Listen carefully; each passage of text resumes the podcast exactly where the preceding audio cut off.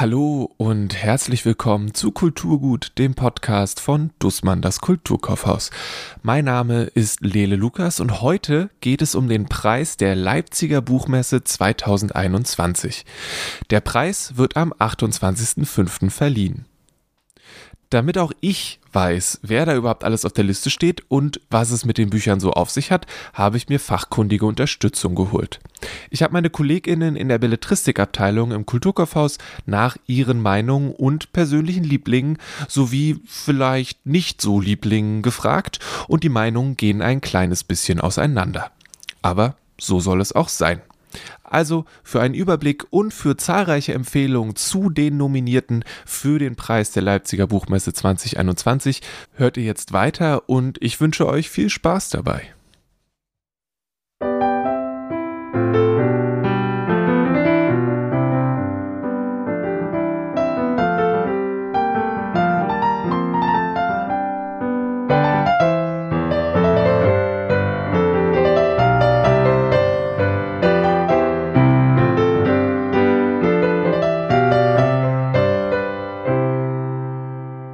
Bevor wir komplett einsteigen, wer ist überhaupt nominiert?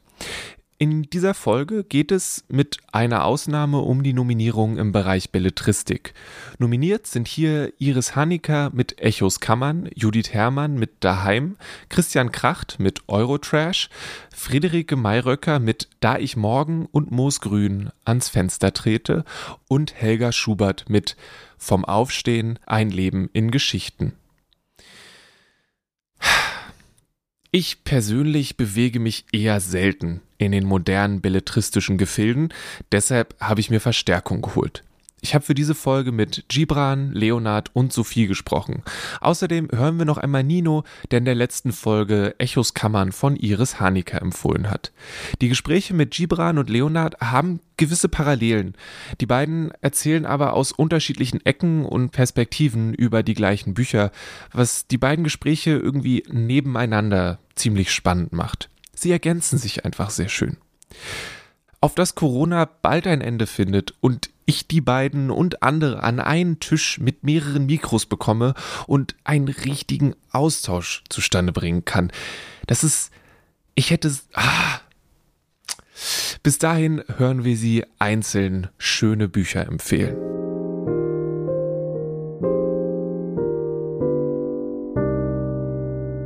Den Anfang macht Nino. Er hat in der 50. Folge von Kulturgut schon mal Echos Kammern empfohlen. Falls ihr die Folge noch nicht gehört habt, dann macht das auf jeden Fall auch für die anderen Empfehlungen. Ansonsten ist hier noch einmal ein Auszug aus seiner Empfehlung zu Iris Hanikas Echos Kammern.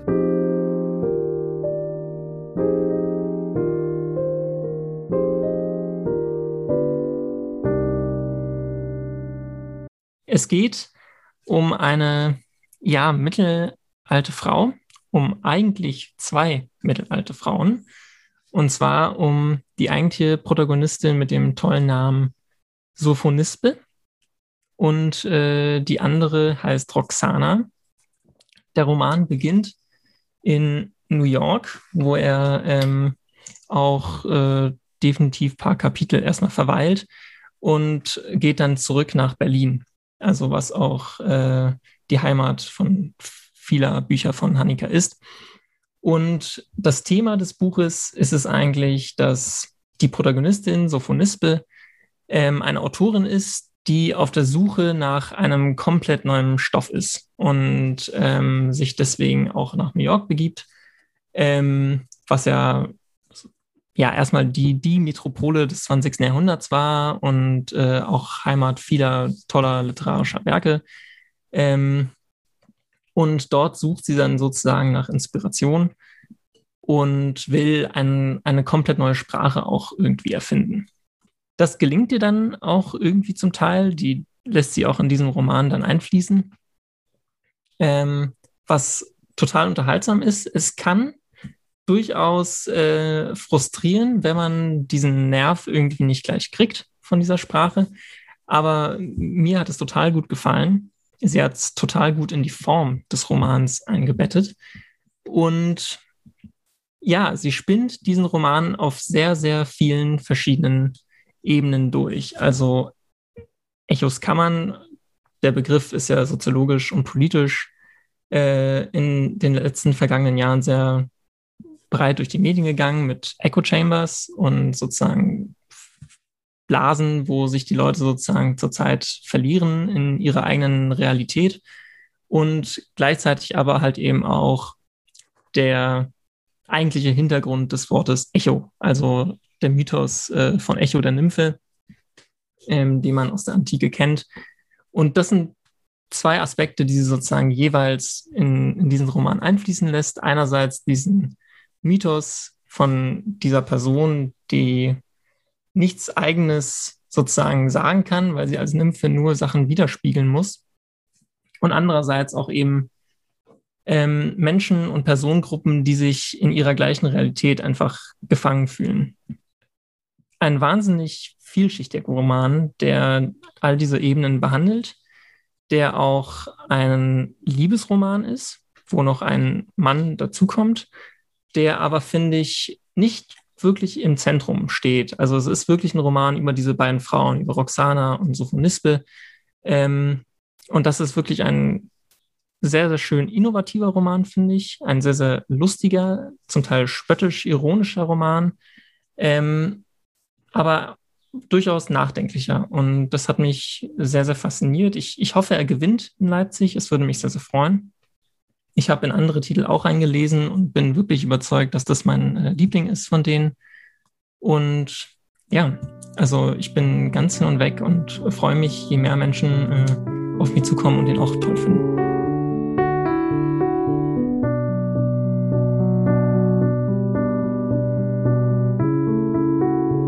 Nach Nino hören wir Leonard, der sich für Daheim von Judith Herrmann stark macht, aber auch von anderen Titeln auf der Liste stark begeistert war. Wie sieht's denn aus, Leonard, mit dir und dem Buchmessepreis? Was hast du gelesen? Was denkst du dazu? Ich habe drei Titel gelesen. Daheim von Judith Herrmann, Eurotrash von Christian Kracht und Vom Aufstehen von Helga Schubert. Und in Echos kann man reingelesen. Und Friederike Mayröcker ist mir zumindest von vorigen Werken ein bisschen bekannt. Wie ist das für dich? Hast du die schon gelesen gehabt, bevor sie auf dieser Liste gelandet sind? Oder sind sie auf der Liste gelandet und du hast gesagt, okay, jetzt äh, möchte ich die gerne lesen? Nee, die habe ich vorher gelesen. Okay. Die sind alle auch schon vorher erschienen und vorher schon auf meinem, in meinem Blickfeld gewesen. Waren das Sachen, wo du gesagt hast, ja, natürlich ist es auf der Liste gelandet? Gibt es da eins? Oder warst du überrascht von den Nominierungen? Ach, ich glaube, ich hatte gar nicht so den Überblick bei den ganzen tollen Büchern, die im Frühjahr erschienen sind, nicht nur deutschsprachige, glaube ich, hatte ich dann gar nicht so den Überblick. Ähm, Erstmal so und habe mich dann davon überraschen lassen. Die Verleihung hat ja dann für Diskussionen gesorgt, weil man der Jury vorgeworfen hat, ähm, eine sehr ähm, ja, ästhetizistische Auswahl, würde man vielleicht sagen, getroffen zu haben, weil alle Titel, die irgendwie einen größeren politischen bzw. diskursaktuellen Zugriff haben, Schreibweise oder von Migrantinnen und Migranten geschrieben sind, die sind halt gar nicht bei diesen fünf Titeln vertreten gewesen. Dann vielleicht bei der Longlist 20 Titel dann ähm, beim Preis für die beim Deutschen Buchpreis zur Frankfurter Buchmesse. Aber bei den fünf Titeln ist halt gar keiner von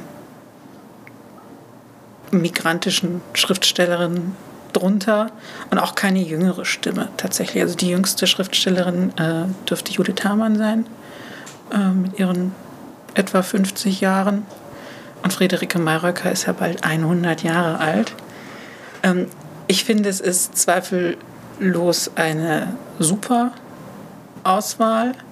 Also man kann bei allen Büchern fein ähm, Kritik äußern, aber begeistern tun sie eigentlich mehr oder weniger alle.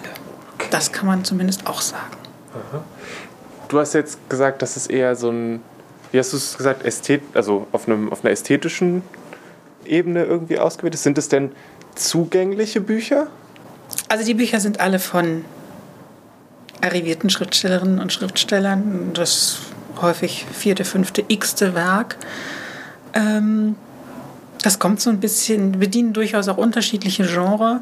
Also Helga Schubert hat ja 29 kurze Erzählungen, Memoiren geschrieben über ihr Leben. Ähm, Friederike Marker schreibt lyrische Prosa ähm, in ihrer Wiener Wohnung, wo alles, glaube ich, ziemlich äh, voll ist, wenn man so einige Fotografien dann mal sieht, die es so gibt. Ähm, eine nach wie vor unglaubliche Produktivität mit einer etwas eigenen Schreibweise, auf die man sich einlassen muss, also was ähm, Rechtschreibung oder so angeht. Ähm, und vor allen Dingen viel Textfluss.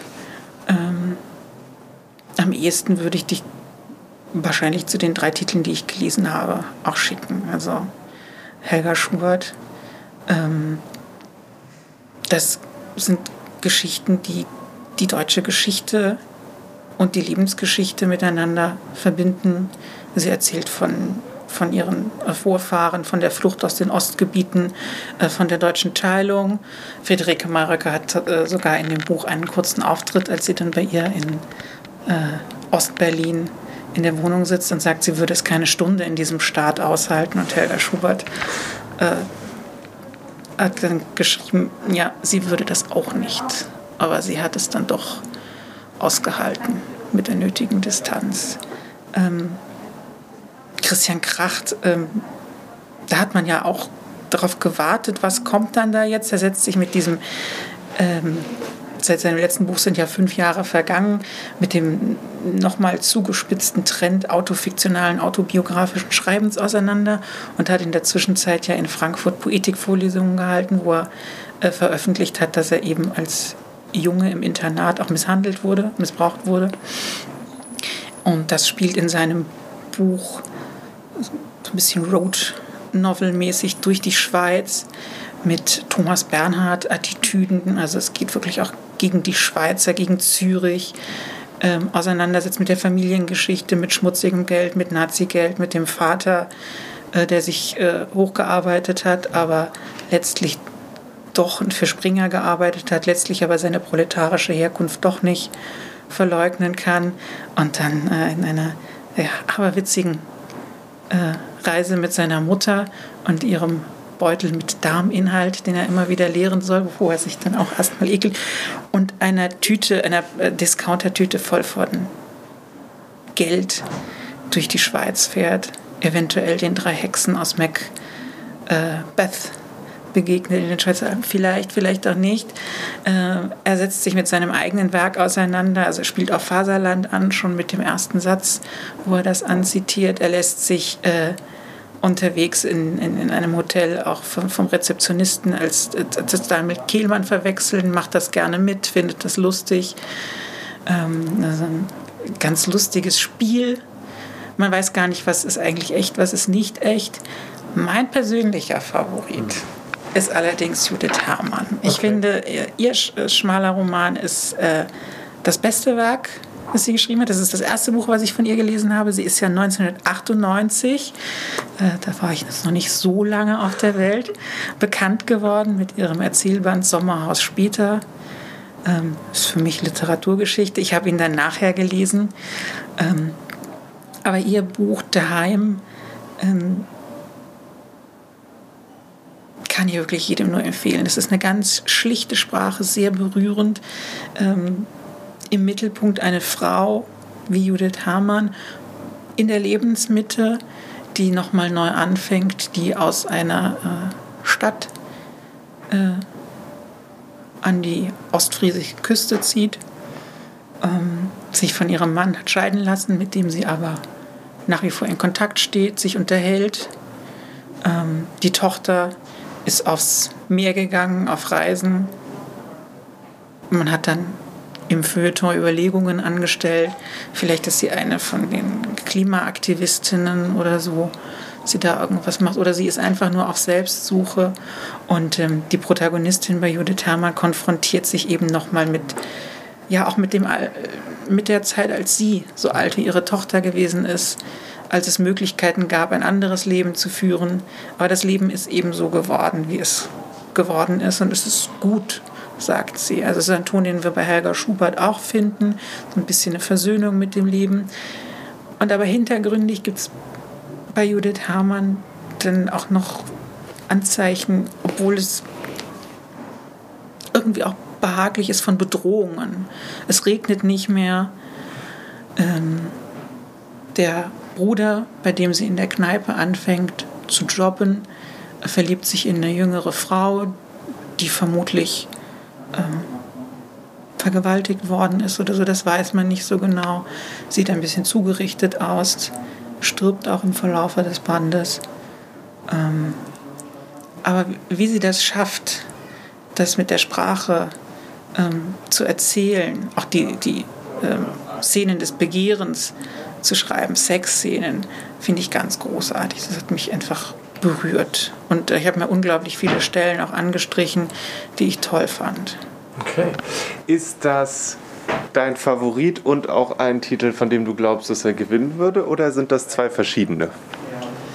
Es ist mein persönlicher Favorit und ich traue ihm auch zu, dass er die Jury überzeugt hat. Ist noch was wichtig zu den, zu den Büchern, zu deinem Favoriten, zu der Liste? Man sollte auf jeden Fall auch immer schauen auf die ähm, Nominierungen für die Übersetzungen. Mhm. Würde ich auf jeden Fall sagen. Da sind auch, ist auch noch ein Titel dabei, äh, Pippins Tochters Taschentuch. Mhm. Das ist, glaube ich, der Titel von Rosemary Waldrop, was ich gerne noch lesen möchte.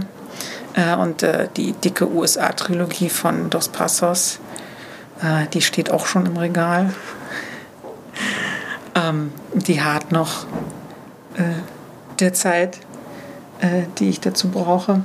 Aber ähm, das zeichnet den Preis der Leipziger Buchmesse ja auch auf, dass er eben diese Kategorie auch ähm, dabei hat und ähm, dass man auch würdigt die Arbeit von Übersetzerinnen und Übersetzern.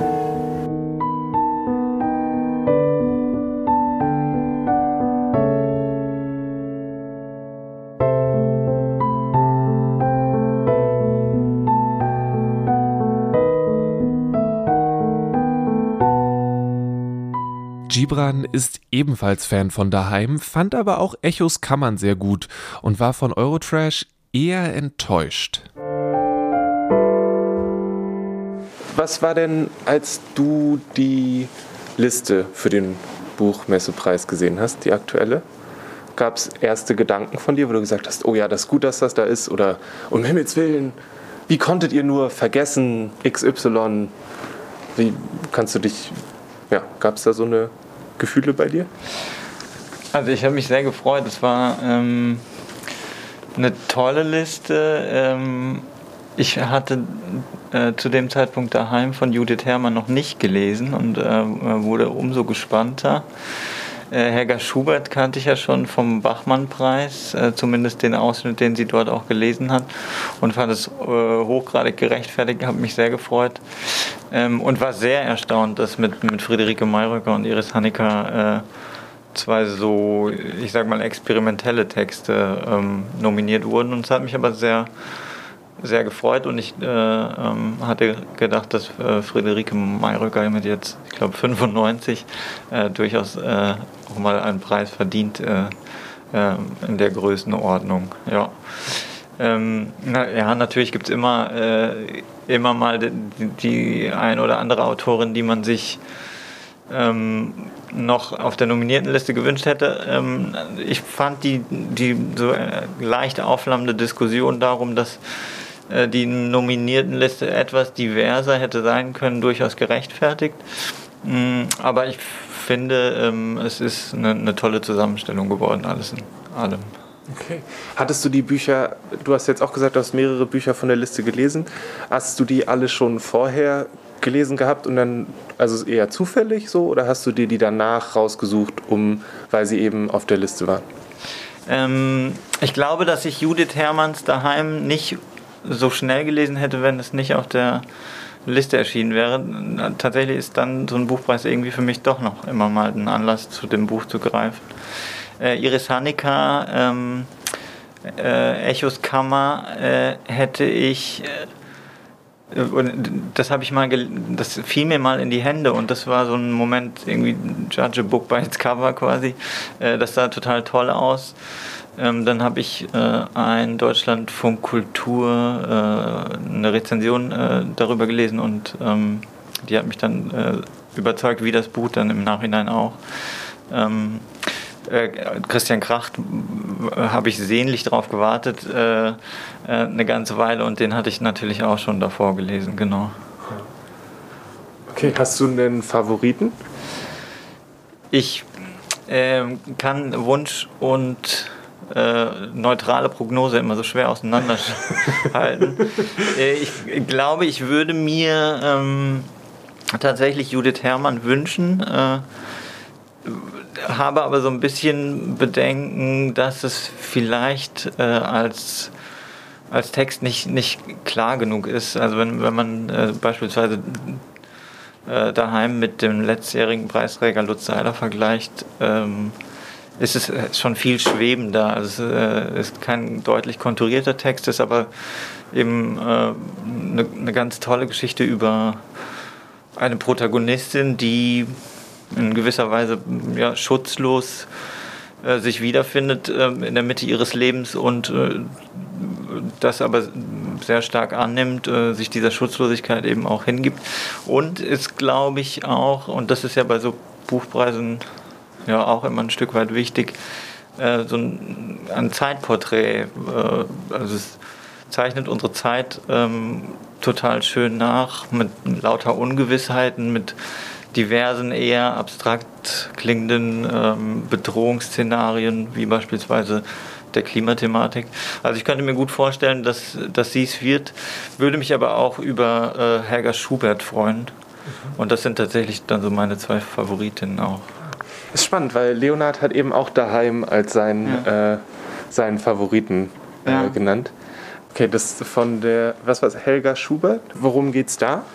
Mm, das ist äh, vom Aufstehen ist eine letztlich eine Ansammlung von Geschichten, die ganz lose eher über, über Grundmotive miteinander verbunden sind.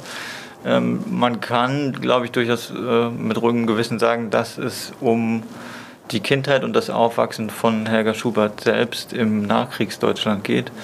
Ähm, Grundmotiv ist einerseits so ein bisschen die, die Kriegserfahrung, die äh, äh, quasi durch die Generationen in ja, traumatischer Art und Weise weitergegeben wird, aber eben auch ähm, das Umgehen damit und das Entwickeln einer spezifischen Haltung äh, äh, dem Leben gegenüber und, und auch dem Trauma gegenüber. Und da ist eben tatsächlich vom Aufstehen ein Stichwort gebend. Also das, das, das immer wieder Aufstehen, ähm, äh, das sich wehren gegen, gegen ähm, Widerfahrnisse ähm, das, das prägt dieses Buch. Ist, ganz, ganz reduziert geschrieben. Äh, die Geschichten hängen tatsächlich eben immer nur so in Motiven miteinander zusammen. Sind fast so als, als Kurzgeschichten zu lesen, aber er hat hin und wieder, dadurch, dass sie viele Wiederholungen in den einzelnen Geschichten, äh, motivische Wiederholungen mit drin hat, äh, so, so einen Erzähl Erzählungscharakter, genau. Du hast gesagt, dass du dich sehr, sehr auf den, äh, was hast, auf den Krachten gefreut hast, dass mhm. du den sehnlich erwartet hast. Ja. War es dann auch die Erfüllung deiner Wünsche? Ja, leider nicht tatsächlich. ich bin, äh, ich bin, ja, ich glaube, Christian Kracht hat mich das erste Mal in meinem Leben enttäuscht. Ähm, aber das ist ja immer so eine Sache, wenn man mit zu hohen Erwartungen äh, äh, an etwas rangeht. Also das war eine, eine, eine, schöne Konzeption. Es war ja angekündigt als Fortsetzung von Faserland.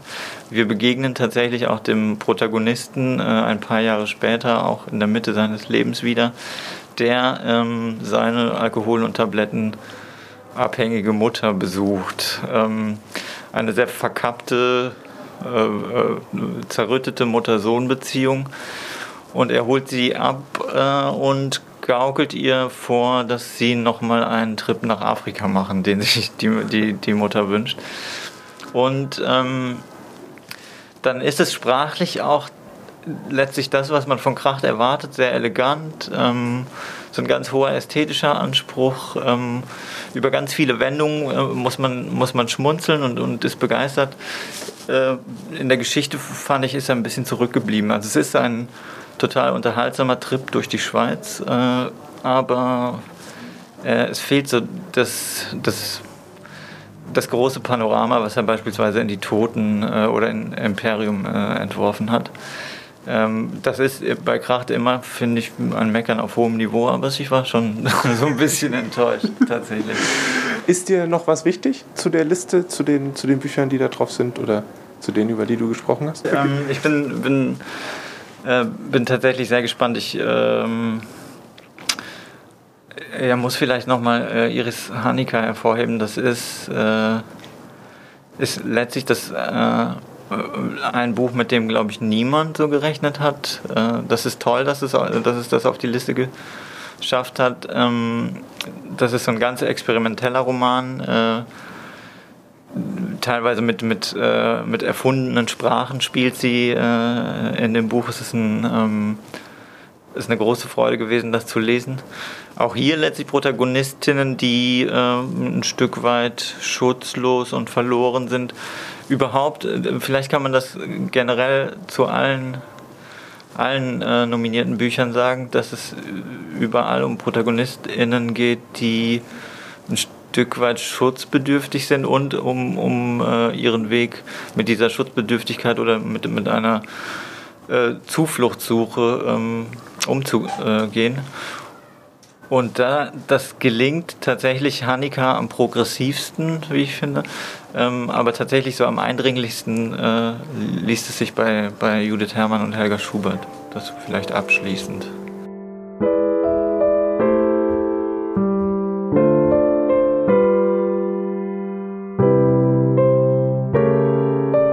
Jetzt haben wir intensiv auf die Belletristikliste geschaut. Um das Ganze ein bisschen aufzumischen, kommt Sophie ins Boot. Die hat zum einen einen Titel von der Übersetzungsliste gelesen und zum anderen keine so hohe Meinung von daheim. Ja, aber ähm, zum Beispiel daheim musst du halt, musst halt, wenn du halt einen Dorfroman lesen möchtest, wo eine Frau halt die größte Erfüllung darin sieht, einen richtigen Mann bei der Feldarbeit zu sehen, dann ist das das Richtige für dich, aber ich glaube es irgendwie nicht. Leonhard hat eben im Gespräch gesagt, man soll unbedingt auch auf die Übersetzungen gucken. Ja. Und das ist ja dann perfekt, dass du eine Übersetzung mitgebracht hast. Genau, ich habe heute von Taja Wessos Die Vögel mitgebracht. Das äh, wurde übersetzt von Hinrich Schmidt-Henkel aus dem Norwegischen und äh, ich glaube, als äh, Skandinavistik-Begeisterte und auch Norwegen-Begeisterte äh, habe ich mich sehr darüber gefreut, dass gerade dieser Titel auch auf der Liste für den Buchpreis der Leipziger Buchmesse gelandet ist. Das ist ein Buch aus äh, dem letzten Jahr, ich glaube aus dem November. Ähm, und ja, es spielt natürlich auch in Norwegen. Es ist ein moderner Klassiker und es geht eigentlich um ein Geschwisterpaar, das wir verfolgen. Das lebt in so einer, ich würde schon sagen, es ist eine städtische Gemeinschaft, aber sie leben relativ isoliert dann doch in einem Waldteil und beide werden von der Gemeinschaft aber sehr gemieden, was daran liegt, dass der, der männliche Teil dieses Geschwisterpaares ist so ein bisschen schwierig. Er hat so eine eigene Art der Wahrnehmung. Er hat so eine ganz eigene Verbindung zur Natur und reagiert auf Menschen ganz, ganz seltsam. Er wird aber von der dieser städtischen, dörflichen, wie auch immer Gemeinschaft so ein bisschen als Dussel angesehen, weil er es einfach nicht schafft, normal mit Menschen umzugehen und auch mit seiner Schwester ist es schwierig. Also generell werden menschliche Relationen sehr, sehr verkompliziert für ihn, während er dann aber mit äh, der Natur, mit den Tieren, mit den Pflanzen sehr, sehr gut klarkommt. Und Taya Wessos es irgendwie schafft, auf so einer ich würde sagen, so einer leichten Basis vom magischen Realismus eine Figur perfekt mit der Natur zu verweben. Du hast es jetzt einen modernen Klassiker genannt. Was bedeutet das? Na, wenn wir an norwegische Klassiker denken, so ein bisschen zurück, dann denken wir vielleicht an Henrik Ibsen oder Henrik Wergeland, was ja durchaus eher so in das 19. Jahrhundert fällt. Und äh, Taya Wessos ist ja definitiv ein Autor des 20. Jahrhunderts. Ich glaube, Die Vögel ist 1957 erschienen. Das heißt, es ist. Äh, also, okay, es ist also eine Übersetzung von einem alten Werk genau. und nicht jetzt ein Buch, was tatsächlich vor zwei Jahren erschienen ist und jetzt übersetzt wurde. Nee, genau, das ist auf jeden Fall schon ein etwas älteres Werk. Das ist auch im äh, Gugolz Verlag erschienen und der, dieser Verlag, der nimmt sich halt besonders so nord- und osteuropäischen klassischen Werken an, die schon so ein bisschen vergessen sind, die aber eigentlich in den Ländern, aus denen sie stammen, wirklich Klassiker sind oder Werke, die weit gewirkt haben. Also Taya Wessos ähm, ist auch ein Autor, der schreibt eben nicht auf der großen Standardvarietät des Norwegischen, das sogenannte Bokmål, sondern in Nynorsk. Das ist nochmal so eine, ja, so eine kleinere Schriftsprachvarietät. Und es gibt heutzutage nur noch ganz, ganz wenige Dichter auch, die auf Nynorsk schreiben, unter anderem halt Jon Fosse, der auch von Hinrich Schmidt-Henke übersetzt wird. Und man merkt es dann so ein bisschen, dass die, gerade diese Schriftvarietät so eine ganz eigene Poesie hat, einfach, habe ich das Gefühl. Also ich kann sehr gut Bookmall lesen. Ninoschkes finde ich super schwierig teilweise, aber es hat irgendwie was. Man muss sich, glaube ich, ein bisschen länger reinfinden und ich finde es einfach großartig, wie Hinrich Schmidt-Henkel das übersetzt hat. Okay. Ähm, das heißt, es ist ein sehr naturverbundenes Buch. Welche Rolle spielen die Vögel in dem Buch? Stimmt, die habe ich noch gar nicht erwähnt. Die sind natürlich die Protagonisten, die eigentlichen Protagonisten dieses Werkes. Ähm, und zwar ähm, die Hauptfigur, also die männliche Hauptfigur heißt ja Mattis und er entdeckt eines Morgens, dass eine Schnepfe über dem Haus seiner Schwester und äh, seines Hauses ähm, hinwegzieht und er ist irgendwie total stolz darauf und er hat das Gefühl, dass er mit, gerade mit diesem Vogel eine besondere Verbindung hat und lernt irgendwie im Laufe dieses Buches auch so eine besondere Vogelsprache. Also er glaubt wirklich, er kann mit diesem Vogel kommunizieren und er ist so, so stolz darauf, dass er diesen Vogel entdeckt hat und es kommen dann immer mehr Vogelmetaphern auch in das Buch. Also er sieht dann alles mit Habichtsaugen, er geht mit federnden Schritten und es ist alles so schön, dass man immer das Gefühl hat, er schafft diese Verbindung zu Tieren und äh, der Natur viel leichter als zu Menschen. Und leider erzählt er gefühlt jedem von diesem Vogel, der über das Haus sieht, und er begegnet leider auch einem Jäger. Und ich glaube, da kommt so eine dramatische Wendung in das Buch, die keiner erwartet hat. das heißt, es ist natürlich, ich glaube auch wie viele, ähm, ich glaube so mit ost- und äh, nordeuropäischer Literatur verbinden wir ganz oft so ein bisschen schwermütige und traurige Romane. Und ich muss sagen, das fällt tatsächlich in diese Kategorie. Es ist schön in seinen Naturbeschreibungen, es hat eine unfassbare Poesie, aber es ist auch tragisch, was halt die Begegnungen der Hauptfiguren mit anderen Menschen und auch mit der Natur angeht im Endeffekt. Weil es auch immer darum geht, inwiefern nimmt der Mensch Einfluss auf die Natur, inwiefern zerstört er sie auch. Also das klingt ja auch so ein bisschen mit an. Das Buch passt trotzdem noch in die heutige Zeit. Und jetzt gerade auch, wenn du von Naturproblemen und so weiter sprichst, ist es ja ein Thema, was irgendwie immer noch sehr aktuell ist. Aber genau, würdest du sagen, es passt noch rein oder ist es, ähm, äh, weiß ich nicht, ja, eingestaubt klingt falsch, dafür, dafür hast du zu sehr geschwärmt. also eingestaubt finde ich es auf äh, gar keinen Fall, aber es ist definitiv so ein ruhigerer und entschleunigter Roman. Und ich glaube, gerade wenn man so in der Hektik der Großstadt, wie wir sie hier haben, so ein bisschen lebt, ist gerade so ein Buch irgendwie heilsam, dass man sich auch so ein bisschen auf die Natur zurückbesinnt, auch auf Tierbeobachtung. Also ich war heute zum Beispiel gerade, äh, habe heute eine Radtour an den Flughafen See in Tegel gemacht und da gibt es wirklich so eine eigene kleine Vogelbeobachtungsstation ähm, und da standen auch so ein paar ältere Damen, die haben mit so einer Vogelstimmen-App standen die da und haben einfach dann gehorcht und ich habe dann mitgehorcht und das war dieses einfach dieses schöne Zurückbesinnen, zu wissen, man ist in einer großen Stadt, aber man kann halt auch irgendwie in die Natur flüchten und mit Literatur kann man irgendwie immer in fremde Welten und eben auch einfach zurück in die Natur gehen, habe ich das Gefühl. Und das kann man dann auch mit die Vögel machen. Auf jeden Fall, auf jeden Fall. Ich glaube, dafür sorgt gerade Hinrich Schmidt-Henkel. Der hat so eine feine Poesie. Man fliegt durch dieses Werk, um einfach mal in diesem Vogelmetaphernspektrum zu bleiben. Es ist so schön geschrieben. Man, es lädt auf jeden Fall ein, auch ein bisschen länger zu verweilen im Buch, aber ohne, dass man da stecken bleibt, sondern man fliegt wirklich durch.